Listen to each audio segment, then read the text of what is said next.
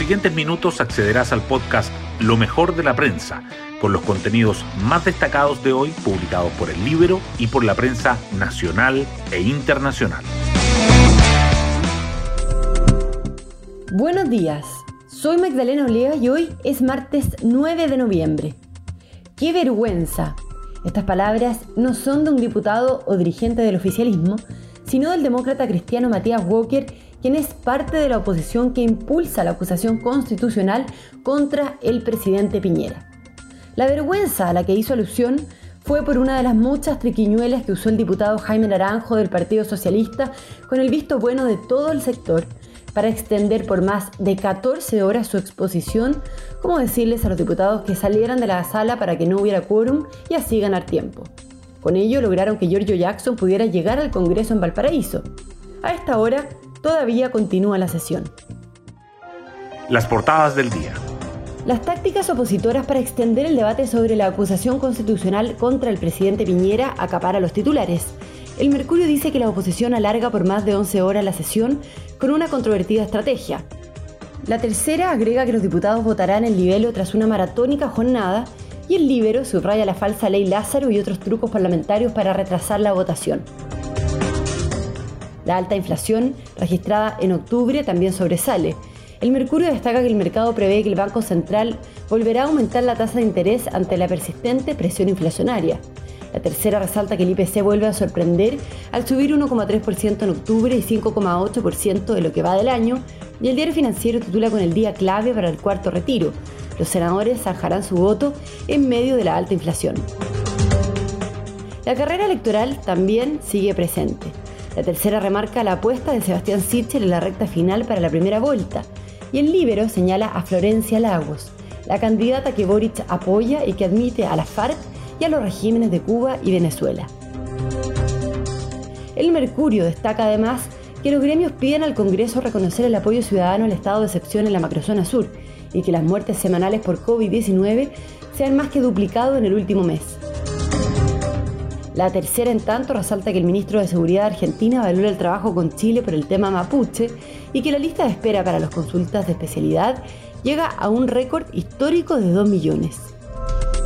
Temas del Libero.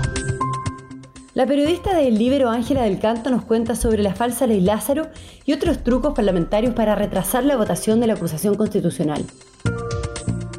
La lectura de las 100 páginas de la acusación constitucional contra el presidente Sebastián Piñera no bastaron. Una petición para revisar el quórum de la sala y la sarcástica solicitud para poder tomar agua fueron parte de las intervenciones del diputado Jaime Naranjo que marcaron la maratónica intervención en la Cámara.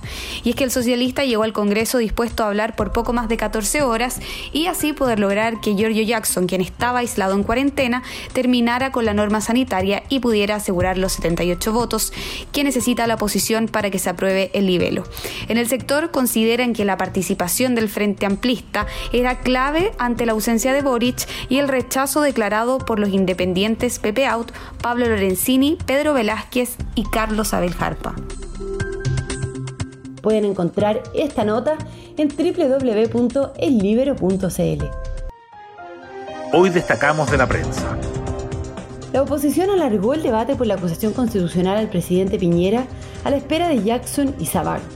Al no tener seguro los 78 votos requeridos para aprobar el libelo contra el mandatario, el bloque apostó por extender la intervención del diputado Jaime Naranjo del Partido Socialista, encargado de sustentar la acción por más de 14 horas.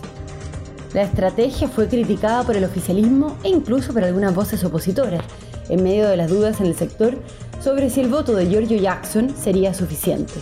Al cierre de este podcast continuaba la sesión. El IPC superó las proyecciones del mercado y subió 1,3% el mes pasado, acumulando un incremento de 5,8% en lo que va de 2021 y de 6% en 12 meses. El dato llevó a economistas a elevar sus pronósticos de inflación para este año, que ahora se ubican entre 6,4% y 7,1%. También prevén que el Banco Central aplicará otra fuerte alza de la tasa de política monetaria en su reunión de diciembre.